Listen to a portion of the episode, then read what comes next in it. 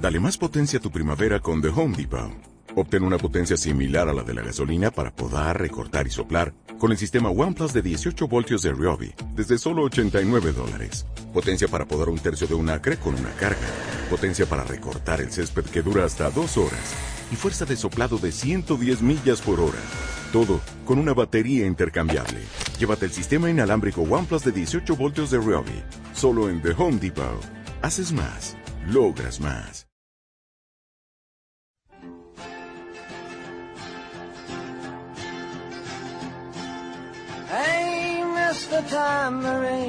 Aquí comienza Toca de Vete en Pasión Deportiva Radio. Buenas tardes, ¿qué tal están? Bienvenidos una semana más aquí a Toca Vete en Pasión Deportiva Radio. Ya saben, el programa cultural de esta emisora en el que hablamos pues de todo un poco, de teatro, de cine, de literatura, de cómic pues de todo un poco. Como siempre, les habla Alejandro Romero y como siempre, hacemos una brevísima pausa y empezamos.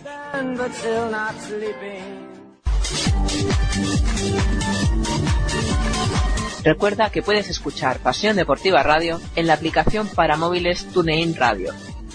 Ya no tienes excusas para no escucharnos desde donde quieras.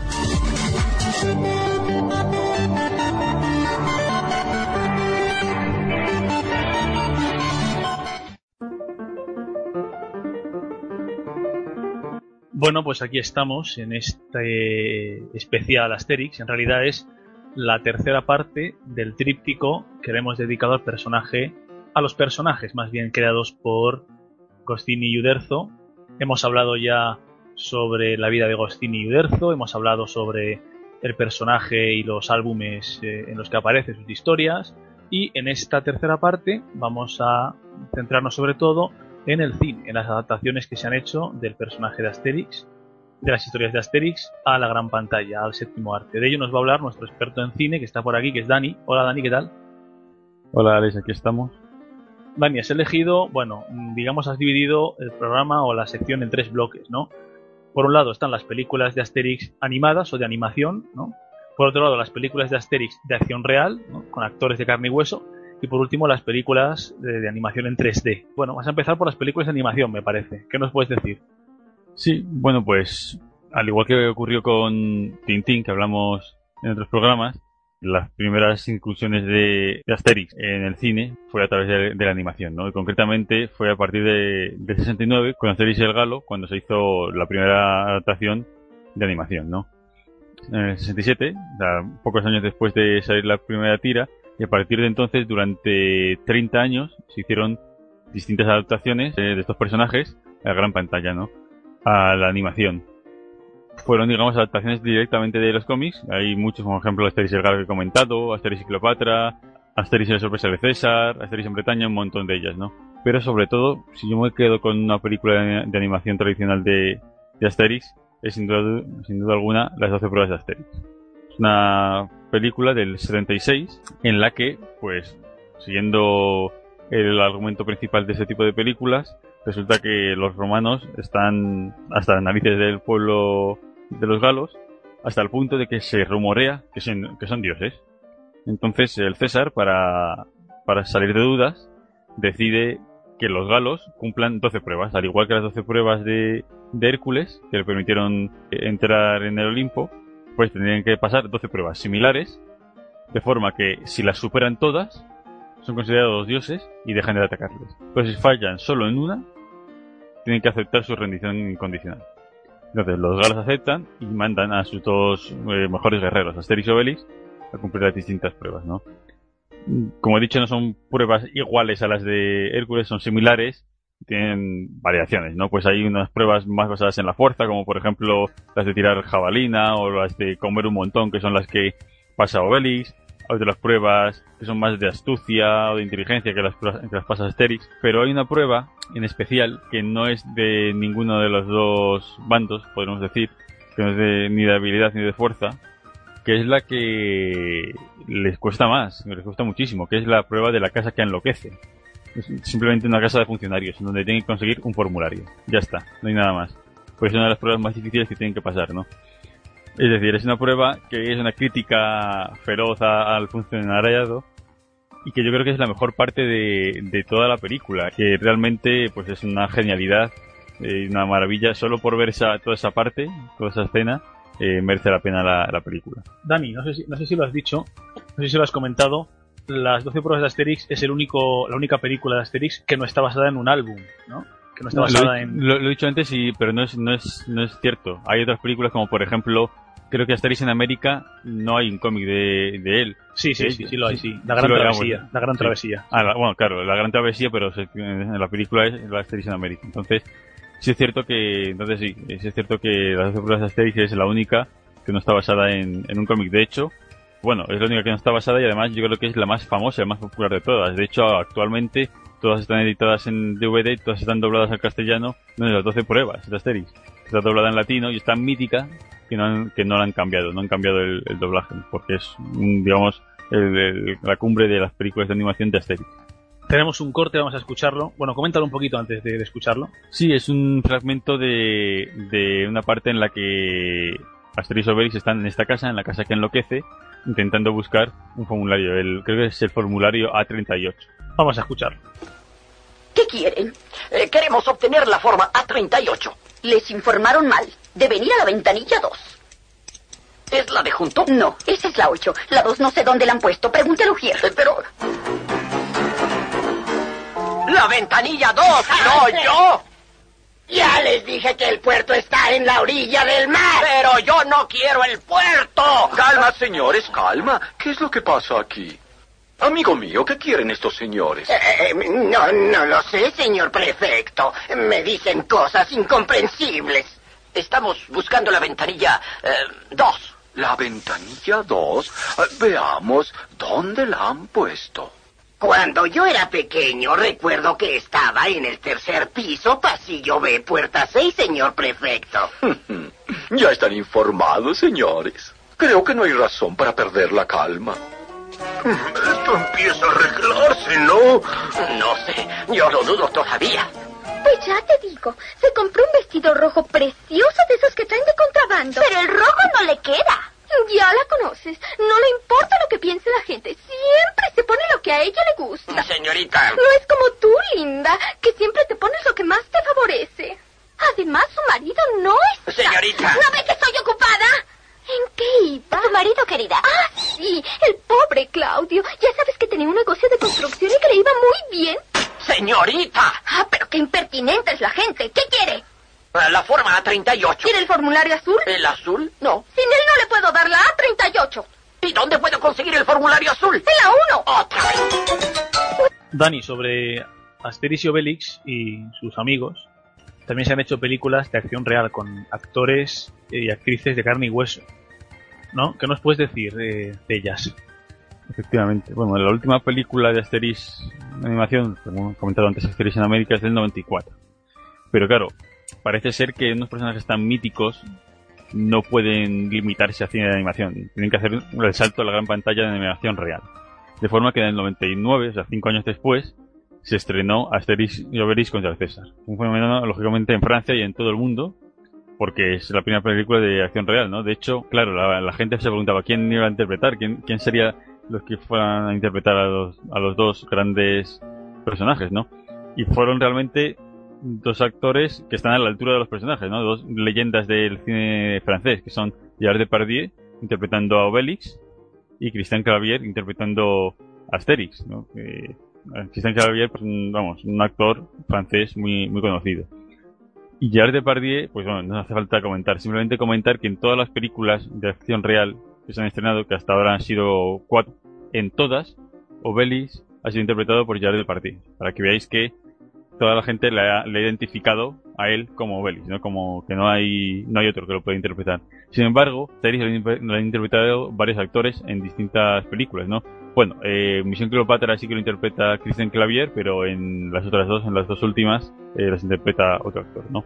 Entonces yo me voy a centrar en, en esta primera, en Servicio Obelix contra César, que fue la primera, la, vamos, el, la que inició todo, ¿no? Además yo que guardo un recuerdo especial de ella, y es que fui a verla por primera vez a, Kinépolis, es decir, el Kinépolis de, Madrid que se estrenó hace ya en el 98, hacía poco, pocos meses. La primera vez que yo fui a ese cine, que era el paradigma, era lo último que había, fue para ver esa película, Asterix y Obelix, contra César. ¿no? Entonces le tengo un, un recuerdo cariñoso de, de, aquello. Entonces, pues como digo, es una película dirigida por Claude City del 99 y realmente es una mezcla de, de muchos cómics. Se basa principalmente en Asterix el Galo, también un poco de la sorpresa del César y un poco de la Hoz de Oro, un poco del golpe del venir, hay, hay un poco de, de, todo, ¿no?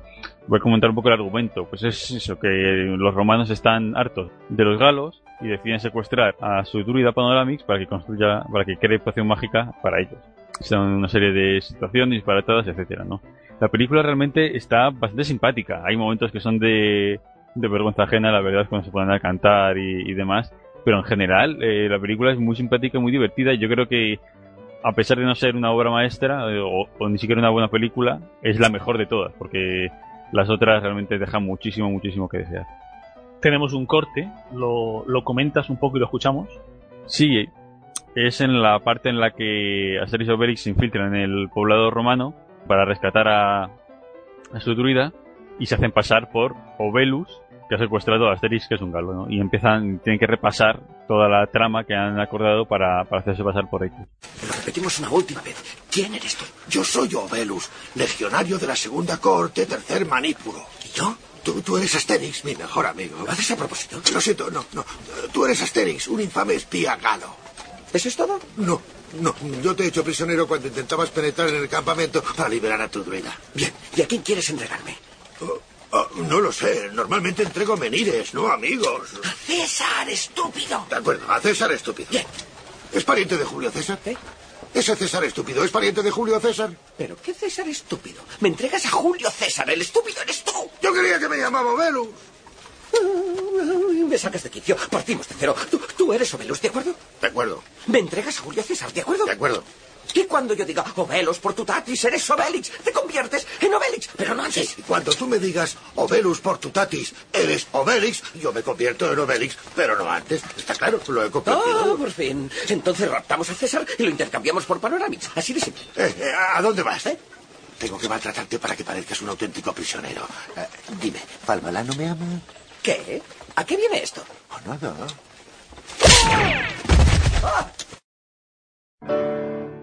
Los principales estrenos de cine. Las películas más raras de la historia. Cómic, poesía, teatro, ciencia ficción, fantasía, comedia. Tócale y vete, porque los clásicos también la saben poner. Los sábados a la una y media en Pasión Deportiva Radio.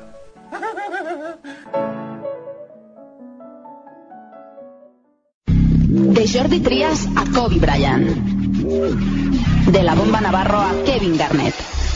Falta la cancha, aquí no habrá revancha. Todo el mundo de la canasta en 3 más 1, el programa de Radio La Mina que repasa la actualidad del básquet de la manera más amena.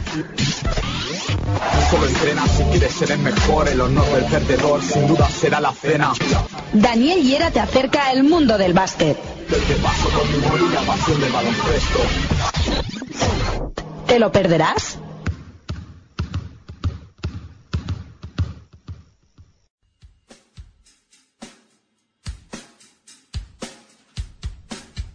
Crees que tu equipo no tiene cabida en otros medios, Es que es una vergüenza cómo estamos los equipos de balonmano. Es una vergüenza el abandono en el que nos tienen y qué es lo que quieren. que no recibe la atención que merece, ¿Qué es lo que queréis? La televisión habéis venido una vez en todo el año. Hemos estado aquí jugándonos la liga. Hemos estado jugándonoslo todo. mándanos un correo a info arroba y haremos todo lo posible por ti y por tu equipo. ¿Qué me queréis preguntar ahora? ¿Que qué ha pasado? ¿Que qué pasa con el partido? Oye, iros a freír espárragos, hombre. Pasión Deportiva Radio, tu radio deportiva online.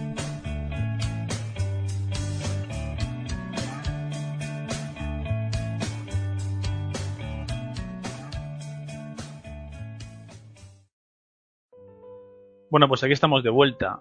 Con este especial, la tercera parte de, este especial dedicado a los personajes de Asterix y Obelix, creados por Gostini y Uderzo. Bueno, eh, llegamos a la, digamos, a la conclusión, al desenlace ¿no? de, este, de este programa, de esta primera parte de este, de este programa, en donde vamos a hablar, bueno, estamos hablando de las, para los que se acaban de incorporar, de las adaptaciones al cine que se han hecho de las historias de Asterix y Obelix. Hemos hablado de las 12 pruebas de Asterix, una película de animación tradicional. Hemos hablado de Asterix y Obelix contra el César, una película de actores de carne y hueso, de acción real. Y ahora entramos en el terreno de la animación en tres dimensiones. Eh, Dani sigue por ahí y ¿qué nos vas a decir, Dani? Bueno, pues como he comentado antes, la última película de animación de Asterix fue Asterix en América, del 94.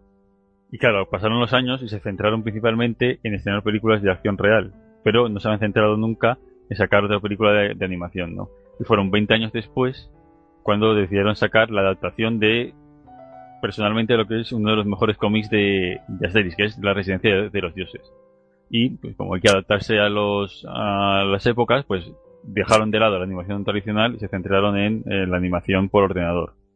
Entonces, la última película ahora mismo está fecha de, Asterix, que es esta adaptación de La Residencia de los Dioses, es la única película de animación en 3D que hay de, de Asterix y Obelix. La historia pues es la misma que el cómic, ¿no? César, pues cansado una vez más de, de los galos, decide crear una residencia, conocida como la Residencia de los Dioses, unos apartamentos de lujo, no sé, resorts espectaculares, para que todos los ricos fueran a vivir allí y molestaran al, al poblado galo de, de Asterix Obelix para que se acaben yéndose. Entonces pues, van produciendo cosas, uno, hay guerras entre unos, guerras entre otros, porque unos quieren irse, otros no quieren irse y demás. Y, la verdad es que dan unas, unas, situaciones muy, muy divertidas. Y la verdad es que la animación en 3D le da un, toque muy curioso, muy característico a, a estos personajes. Y la verdad es que es una película muy, muy divertida. Y yo recomiendo que la vea la gente. Muy bien, pues vamos, tenemos un corte, eh, lo comentamos y, lo escuchamos. Sí, es eh, una parte en la que, pues, toda esta artimaña del, del, César está surgiendo efecto, ya que, pues, tanto los tenderos como los posaderos, pues, están a favor de, de la residencia de los dioses porque les da mucho dinero, pero Asterix Obelix, pues no, porque les perturba su tranquilidad, va en contra de ellos, entonces hay una discusión entre Asterix y todos los demás eh, pues sobre si está bien o si está mal. Y, si Asterix al final se acaba yendo, o no se acaba yendo, acaban echándole, etc. Muy bien, pues vamos a escucharlo. Os habéis vuelto todos completamente locos. El señor Asterix nos impide golpear a los civiles y cuando los acogemos en nuestras casas quiere que los echemos. Sois ridículos con vuestras caballas a siete sestercios. Tenéis que parar este circo inmediatamente y tenéis que ayudarnos. ¿Ayudaros a qué, maldita sea? A asegurarnos de que los romanos vuelvan a sus casas para que derribemos la residencia de los dioses. ¿Qué? Pero para demoler la residencia de los dioses primero hace falta vaciarla. Sí. ¿Los clientes? Por las antigüedades, los romanos son el futuro. Vamos, Asterix, no veo que tiene de malo que fructifique un poco el negocio. Lo malo es que os habéis convertido en una panda de imbéciles codiciosos. Eso no es cierto. Ya éramos imbéciles antes de los romanos. Exacto. Y no somos codiciosos. No sabemos qué quiere decir. Bueno, no os preocupéis. No os pondré más problemas. Ah, muy bien. Me mudo a la residencia de los dioses. ¿Qué? Yo también. Yo también. No me quedaré ni un segundo más en una aldea que ya no reconozco. Uh, esto sé que abuso un poco, pero no sería el momento ideal para un canto de despedida. ¡Ah! Yo también me voy a la residencia de los dioses. Tal vez los romanos sepan reconocer a un artista. Y puedo decir... Por su Ranceturix, si vienes, tiene que ser ahora. ¡A la porra! ¡Estoy indignado! Bueno, Dani, pues muchas gracias. Hasta aquí, bueno, con esto termina ya este tríptico dedicado a, a los personajes de Asterix y Obelix. Eh, bueno, la verdad es que nos has hecho un panorama cinematográfico bastante curioso. Y bueno, eh, la verdad es que ya hablando más en general, hemos tocado, como se dice, hemos tocado todos los palos, ¿no?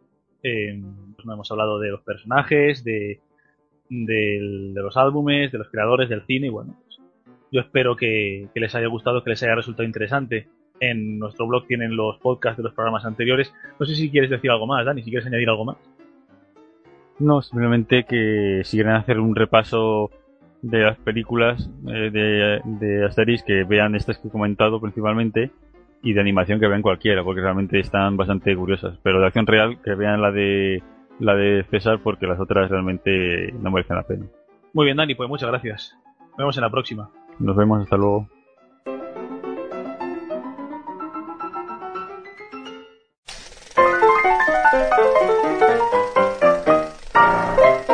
Tócale y vete presenta Cine Bizarro. Bueno, pues aquí estamos, en esta sección clásica de este programa, Cine Bizarro, en donde hablamos sobre películas raras, extrañas, extravagantes, bizarras, en suma, de la que se encarga nuestro experto en cine, Dani, que hoy está pluriempleado, nos ha hablado antes sobre eh, las adaptaciones al cine de las historias de Asterix y Obelix, y en esta ocasión nos va a hablar de una película bastante rara, ¿no? Su título ya es bastante peripatético. El regreso del hombre nuclear y la mujer biónica. ¿No, Dani? ¿Tú nos puedes decir de esta película? Pues efectivamente vamos a hablar de El regreso del hombre nuclear y la mujer biónica. En inglés se titula The Six Million Dollar Man, el hombre de 6 millones de dólares, ya os contaré por qué. Bueno, es una película del año 67 y yo diría que es algo así como una especie de secuela spin-off. Ya ahora veréis por qué. Realmente es una película que es mucho más interesante por el origen que la película en sí. Porque realmente eh, es una, está basada en una serie de televisión emitida en, en los años 70. Empezó como unos telefilmes en el año 73 y tuvieron tanto éxito que en el 74 se empezó a hacer una serie regular. ¿no? La película te cuenta la historia de Steve Austin, que es un astronauta piloto, piloto de pruebas, que sufre un accidente y le deja muy grave y, tiene, y pierde partes de su cuerpo. Entonces, una organización, una agencia gubernamental llamada OSI, eh, que trabaja en, pues, en, implantes biónicos y demás, decide implantarle eh, dos piernas biónicas, un brazo biónico y un, ojo biónico. Todo ello con un valor de 6 millones de dólares. Por eso lo conocen como el hombre de, los 6 millones de dólares. Entonces, a partir de entonces, tiene superpoderes y como pago de la deuda de, la operación, pues, trabaja para la organización cumpliendo peligrosas misiones. Es, como una especie de, de serie de, de, superhéroes, ¿no? Al principio, en el 73, se hicieron tres telefilms del personaje que tuvieron mucho éxito y a partir de ese éxito, pues se em, estrenó la serie. En 1974, una serie regular que duró cuatro temporadas. Y fue en la segunda cuando apareció un personaje muy importante que era el personaje de Jamie Somers, conocida como la mujer biónica. Fue un persona, una mujer normal y corriente que fue el interés amoroso del protagonista y que sufrió un accidente muy grave al final de la segunda temporada. De forma que se supone que desaparece, porque muere y demás. Entonces tuvo tal, tal repercusión en los fans que hincharon a la productora a cartas diciendo que querían que volviera el personaje. No solo el personaje, sino la actriz. De forma que los, los productores, viendo el, la respuesta masiva de, de, los espectadores, decidieron resucitarla para la tercera temporada, ¿no? Y se basaron en un argumento parecido al protagonista. Eh, también la implantaron chips biónicos y la convirtieron en, una superheroína con un problema, y es que perdió la memoria. No se acordaba de la relación anterior con el protagonista y era, digamos, la trama de, de esta temporada, ¿no? Entonces, después de los otros episodios, decidieron hacer una serie aparte de la mujer biónica y crearon el, el espino. Por lo tanto, tenemos dos series, el hombre nuclear por un lado y la mujer biónica por otro. Las dos terminaron en el mismo año, en el 78. Pues aquí es ya cuando empieza la película, ya que nueve años después, en 1987, alguien tiene la genial idea de hacer una película donde se reúnan los dos actores y los dos personajes principales. Y aquí es cuando tenemos el regreso del hombre nuclear y la mujer. Ahí está la, explicación de, de todo esto. ¿Qué tiene de, de, interesante todo esto que he contado? Pues eso, es una serie de los años 70 hecha película a finales de los, de los 80. Es decir, tiene todas las características de un telefilm rancio de aquella época. No estamos viendo una película superproducción ni, ni siquiera una, una película de cine, estamos viendo un telefilm, un capítulo alargado de, una serie, ¿no? Pues tiene lo típico, música de los 70 chunga, temática de serie de, de los 70, pues centrada más en los problemas personales, que es el romance o en los problemas familiares del protagonista con su hijo, más que en la acción y en, y, en la intriga, ¿no? De hecho, hay acción, pero muy rancio, por así decirlo, sobre todo a cámara lenta. Una de las características que tenía la serie, que se refleja en, en esta película, es la cámara lenta. Hay una persecución normal, a cámara normal de, coches, con una música melodramática que no pega nada en absoluto, es completamente aburrida y falta de tensión pero luego pues todas las escenas de, de carrera o de, o de protagonistas saltando por edificios o volcando coches, todas están hechas a cámara lenta, ¿no? Es una señal de identidad de, de protagonista, porque se supone que lo hace todo tan rápido y corre tan rápido que el, el público no lo vería si no lo pones en cámara lenta.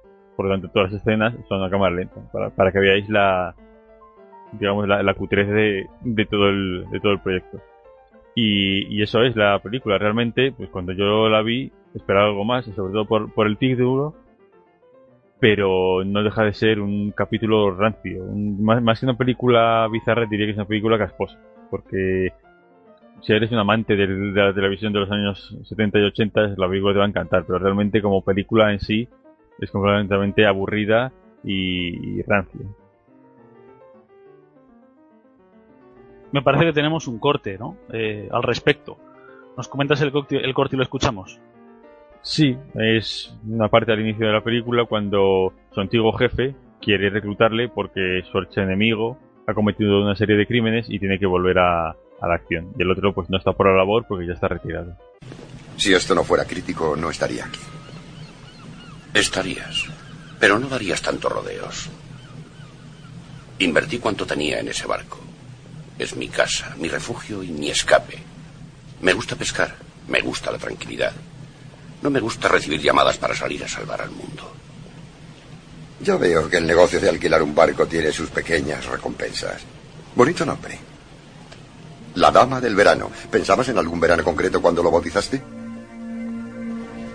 No he podido olvidarla por mucho que lo he intentado. ¿Lo has intentado? No demasiado.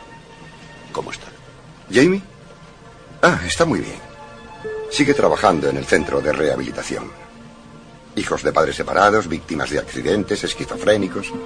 Siempre le gustó ayudar a los demás. Es una de las cosas que teníais en común.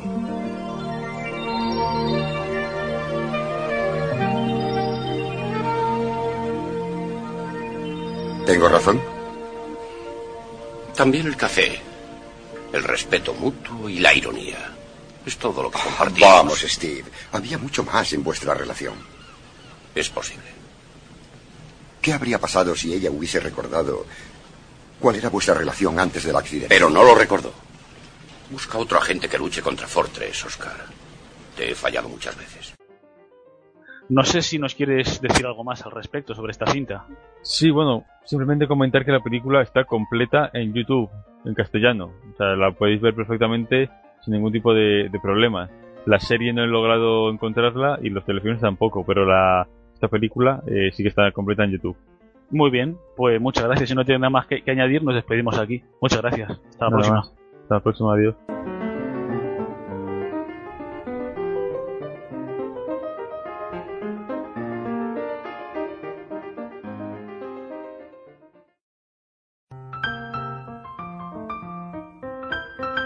Tócala y vete presenta Seriando y Olé.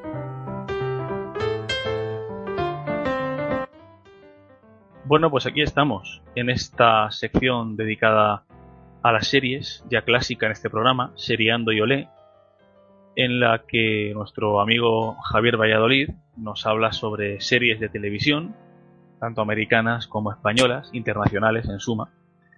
Y en esta ocasión nos va a hablar de una serie estadounidense titulada Da Vinci Demons. ¿Estás por ahí, Javi? Buenos días. Sí, hola Alejandro.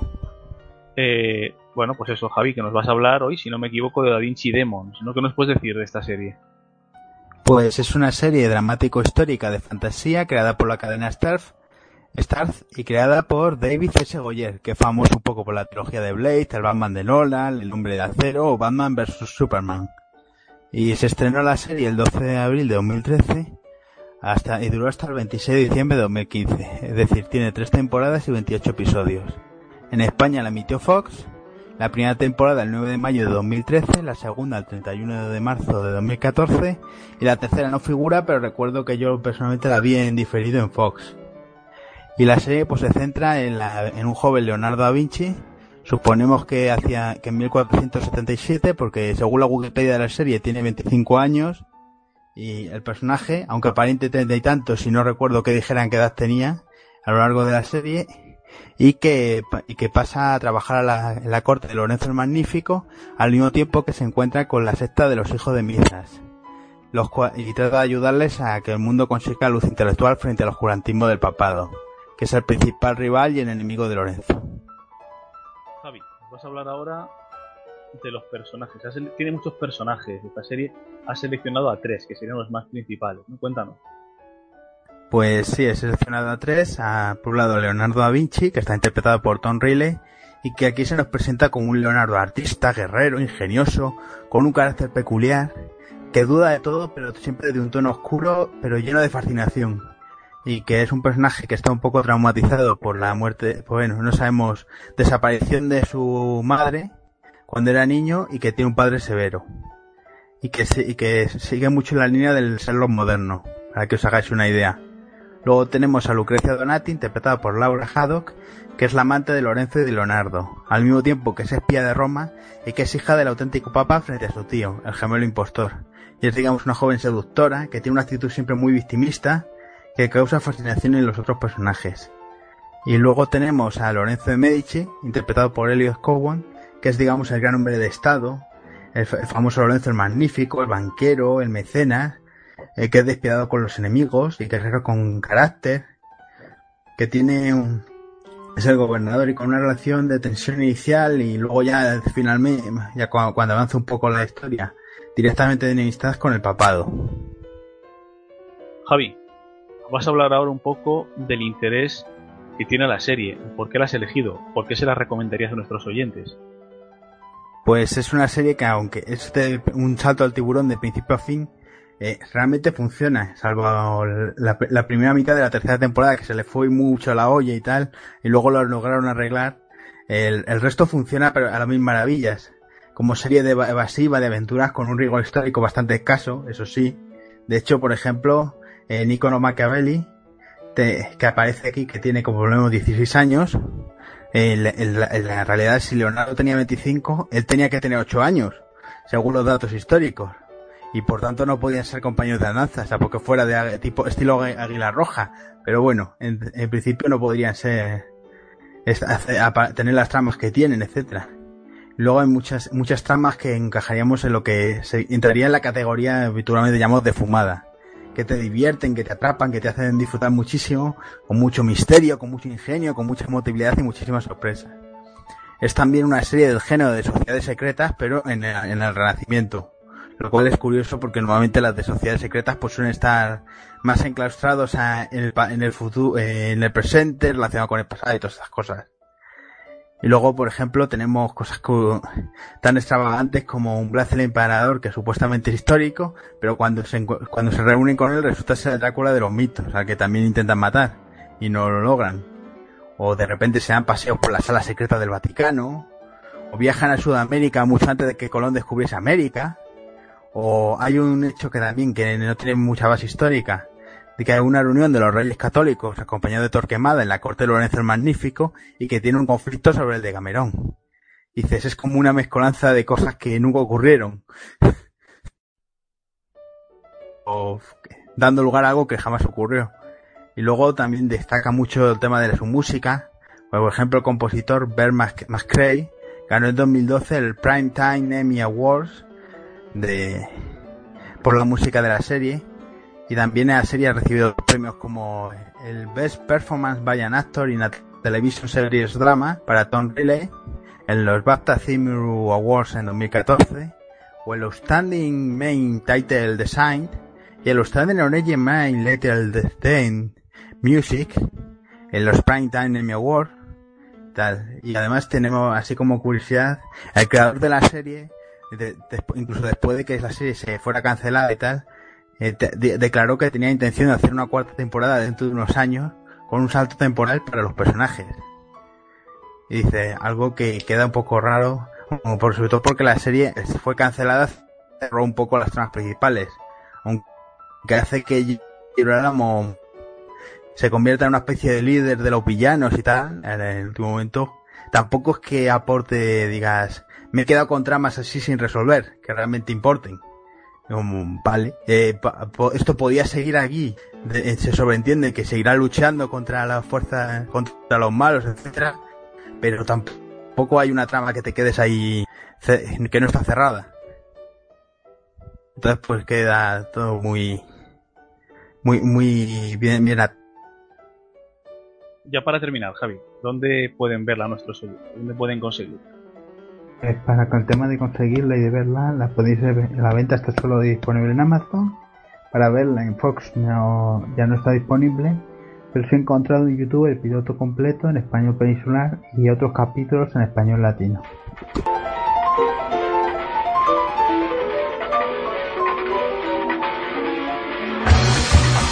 Bueno, pues hasta aquí el programa de hoy. Yo, como siempre, espero que se hayan entretenido, espero que hayan aprendido cosas Espero que hayan pasado un buen rato, que es de lo que se trata.